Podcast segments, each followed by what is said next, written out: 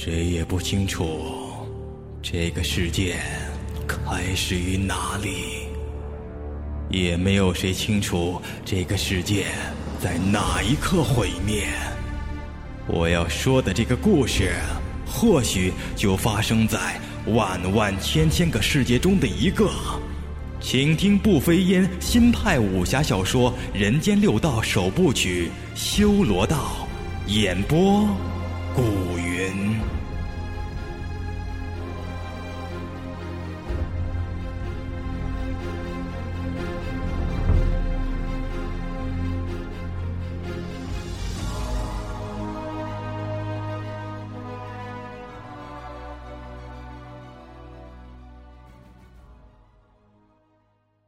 红线站在人群中，脸上没有丝毫表情。他微微转侧着头颅，似乎在空气中搜寻聂隐娘的气息。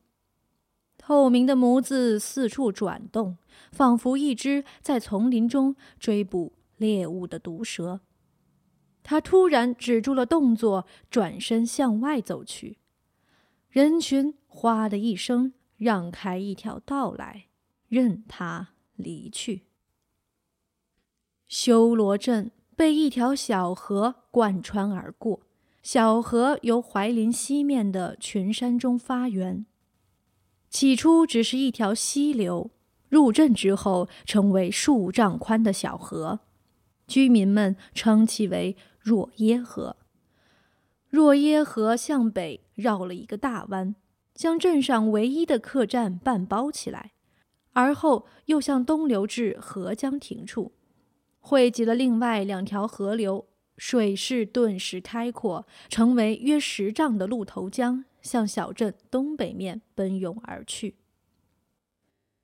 客栈西面的河段水流不大不小，水势缓慢，两岸长满绿竹。一座圆顶米仓就掩映在竹林中，风光十分幽静秀丽。阳光透过茂密的竹子，在小河上投下斑驳的影子。突然，哗的一声轻响，平静的水面被一蓬散乱的青丝胀破，跟着是一张美丽而苍白的脸。聂隐娘，她双手扶在岸边的石阶上，大口喘息着。他尽量平复气息，抓紧每一秒的时间，重新凝聚体力，而后跌跌撞撞地爬起来，向不远处的米仓走去。他已经精疲力尽，必须找到藏身之处，治疗身上的内伤。米仓的木门上积着一层灰尘。他勉力伸手一推，没想到大门只是虚掩着，他的身体再也无法保持平衡，重重的摔倒在一堆稻草上。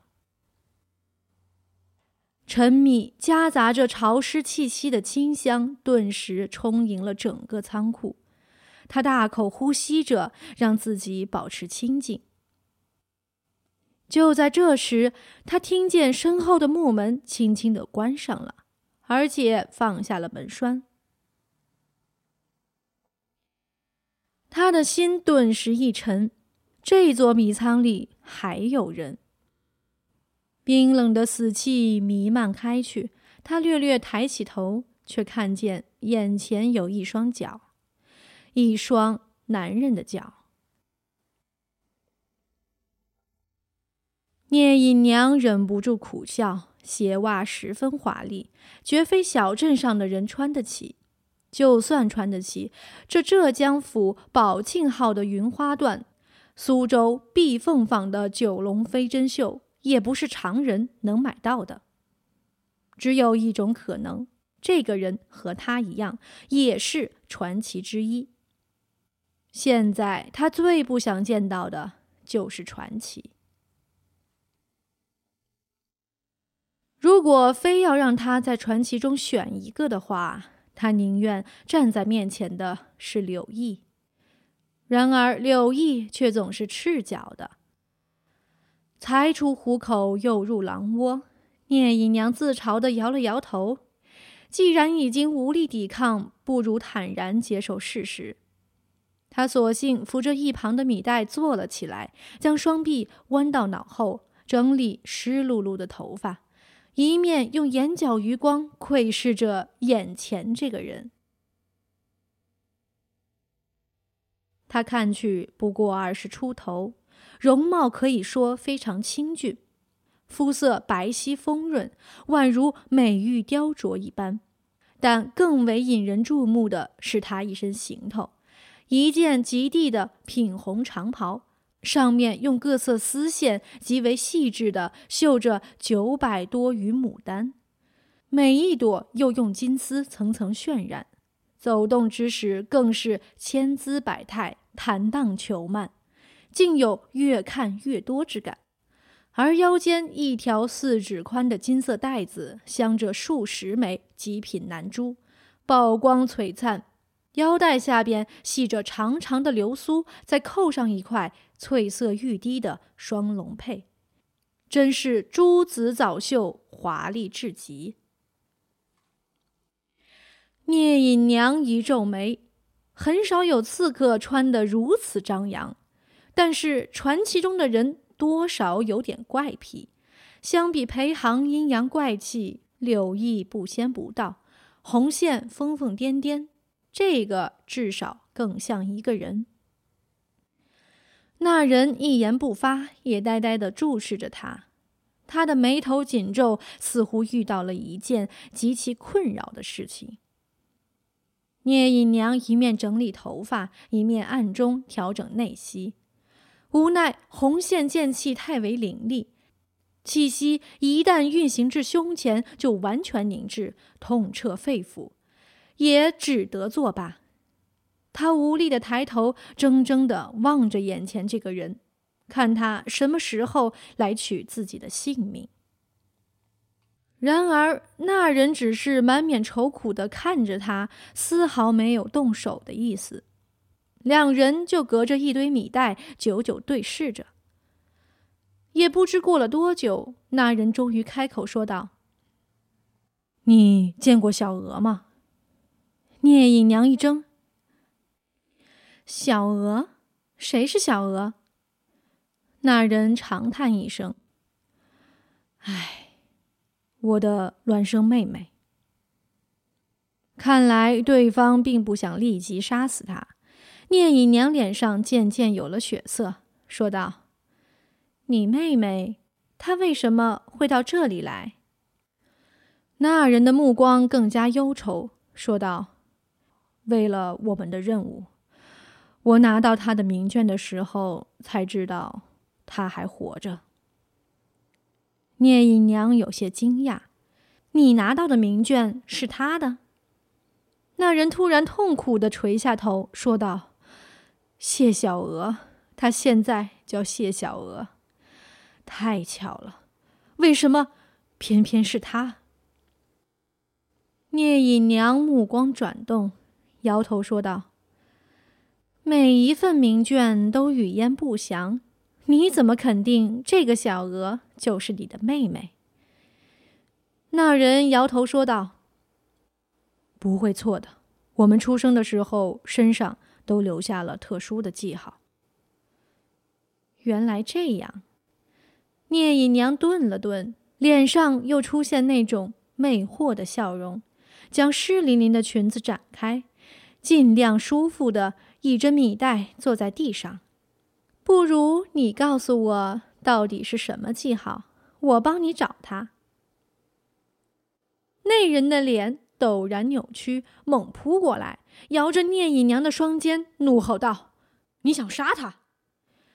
聂隐娘禁不住变色，没想到此人看去疯癫至极，却对别人的杀意有特殊的感应。他心中刚刚一动念头，就已被对方察觉。聂隐娘重伤在身，被他这一摇，更是剧痛难忍。只得勉强分辨道：“我已是半死的人，怎么可能去杀他？”那人迟疑了片刻，松开手，脸上又已恢复以前那种凄苦的神色。我们同一天出生，我以为只有我活了下来，没想到他也被主人收养，也成了传奇之一。这一切都是我的错，我欠他的太多，还不知道来不来得及弥补。这几天我一直在找他，却没有消息，我怕他已经被别人杀死了。他的眼中突然又露出一丝凶光，再次扑了上来，狠狠卡住聂姨娘的脖子，恶声说道：“你，你以前杀过人没有？有没有杀他？”聂姨娘强行忍住痛，说道：“住手！我杀的都是男人。”那人怔怔注视了他一会儿，似乎在分辨出他的话的真假。突然，一把将聂隐娘推开，又抱住头，痛苦的说道：“你没有，可是别人呢？今天没有，可是明天呢？我再找不到他，他迟早会死。”聂隐娘扶住脖子，摇了摇头，只觉得这个人疯疯癫癫，不可理喻。突然，那人纵身而起，双眼死死盯着门外，说道。有人，聂姨娘也不禁变色。谁？那人咬牙切齿说道：“那个疯女人。”聂姨娘的声音都有些颤抖。红线。那人点头说道：“就是他。”聂姨娘说：“你和他交过手了？”那人叹息一声。将身上红袍撩开，就见他胸前缠着厚厚的绷带，上面血迹斑斑，似乎已经凝结。三天前，我刚赶到云雾山，正要从南面进入修罗镇，却在栈道上遇见了他，向他打听小娥的消息，没想到他拔剑就刺。若不是我看透了他的心意，向左闪开了一寸。这一剑就已透胸而过，而后我故意跌落山涧，幸好我熟知水性，他也没有追上来。聂隐娘苦笑说道：“ 遇上他不死已经是万幸了。”那人狠狠说道：“连我价值数万金的无双宝剑也被他斩成两截，可惜可恨。”他伸出手，在空中重重的捶了捶，看去惋惜非常。聂隐娘凝视着他，无双宝剑，你是王仙客？那人似乎有些讶然，说道：“你怎么知道？”聂隐娘的目光逐渐冰冷，淡淡说道：“我曾经看过一眼你的名卷。”但还没看完就被红线打断了，而且我还明白了一样。他冷笑一声，说道：“我们都被柳毅出卖了。”王仙客愕然说道：“柳毅是谁？”聂隐娘冷笑说：“一个骗子，和红线一伙的骗子。”正要说下去，王仙客突然失声说道。不好！纵身起来，往聂隐娘身上一扑。聂隐娘猝然无防，和他一起重重跌入米堆之中，全身关节一阵剧痛，差点喘不过气来。聂隐娘挣扎起来，正要发怒，脸色却突然一变，她也感到一股无比森寒的剑气，宛如潮水一般从仓库外漫入。正无声无息的从库中每一件事物上透过。传奇中能发出这样剑气的人只有一个，红线。无所不在的剑气瞬间将仓库的大半布满，而且还在迅速向两人藏身之处寸寸推移。四周如被冰封，寂静无声。只要有一点活物的内息存在，都会立刻触动罗网。突然，空气波的一声轻颤，冰冷的剑气宛如幽潭涟漪一般猛地震起，接着是三声爆裂的巨响，数团猩红的血肉立刻在空中爆散，又纷扬落下，洒了一地暗花，却是一窝正在酣睡的仓鼠，触上了不断推进的剑气边缘。剑气越来越近，聂隐娘咬住牙关，正要从米堆中跃起。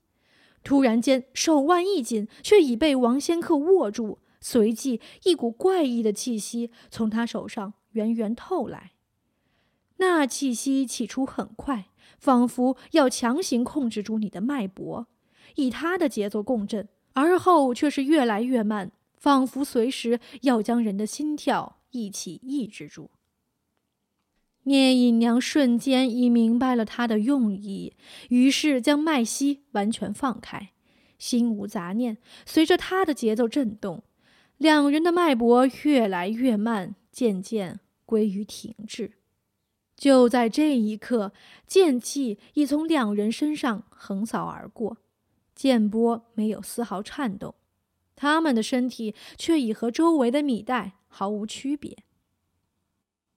舱门外，红线站在一株高高的青竹竹梢之上，微风一起，他的身体就随着竹枝上下起伏。紫山上璎珞飞扬，似乎随时要凌空飞去。然而，他脚下那单薄的竹枝却仿佛和他融为一体，无论怎样起伏，都不会有丝毫偏离。他脸上毫无表情，凝视着手中的长剑，头顶的阳光极盛，在他的脸上反照出一片刺目的剑影，照得他的骨骼筋脉都呈现出一种半透明的姿态。红线伫立片刻，回剑入袖，踏着漫天竹枝向远处走去。过了良久。聂姨娘的内息才渐渐恢复，她长长松了口气，说道：“没想到你的归西术这么好。”王仙客摇了摇头：“这只能骗得了一时，他一定还会再回来的。”他突然一把拉起聂姨娘的手：“这里不能住了，跟我走。”聂姨娘被他吓了一跳，也只有跟着。只见他跳到一堆米袋中，三下五除二将最下边的几个米袋抽了个空，露出潮湿的木板来。木板四周的粉尘有些异样，仿佛不久之前才有人掘动过。王仙客将木板掀开，下面水声悠悠，竟然是一条弯曲的水道。直通客栈西面的小河。